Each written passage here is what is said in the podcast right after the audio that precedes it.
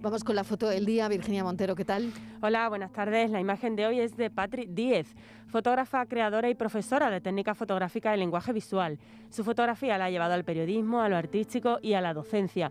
Reflexiona sobre la imagen fotográfica desarrollando ideas que conectan el taller, la obra y el relato periodístico. Actualmente se encuentra trabajando en su tesis doctoral sobre el fuera de campo de la imagen.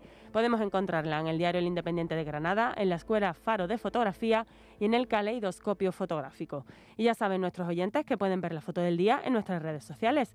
En Facebook, La Tarde con Mariló Maldonado y en Twitter, arroba La Tarde Mariló. Ver si la posibilidad de habitar termina por convertirse en una imagen.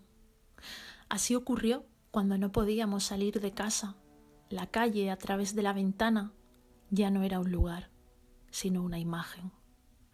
Se cierran las puertas cuando el mundo nos es dado a distancia. No podemos pisar aquella hierba ni sentir la luz. No podemos protegernos de la lluvia.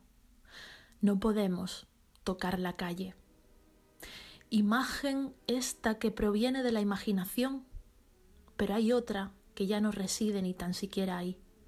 No se liga con un recuerdo o un anhelo. Hablamos de la imagen que interactúa con la apariencia y que carece de absoluta proximidad. Su distancia resulta perversamente confortable. Es la imagen de la pantalla imágenes pantallescentes que a menudo se suceden mientras almorzamos y que rara vez suponen un encuentro.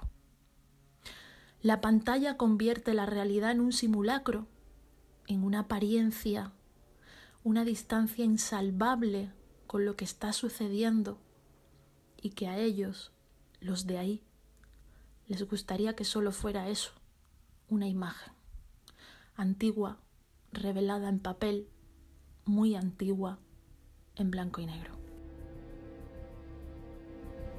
La tarde de Canal Sur Radio con Mariló Maldonado.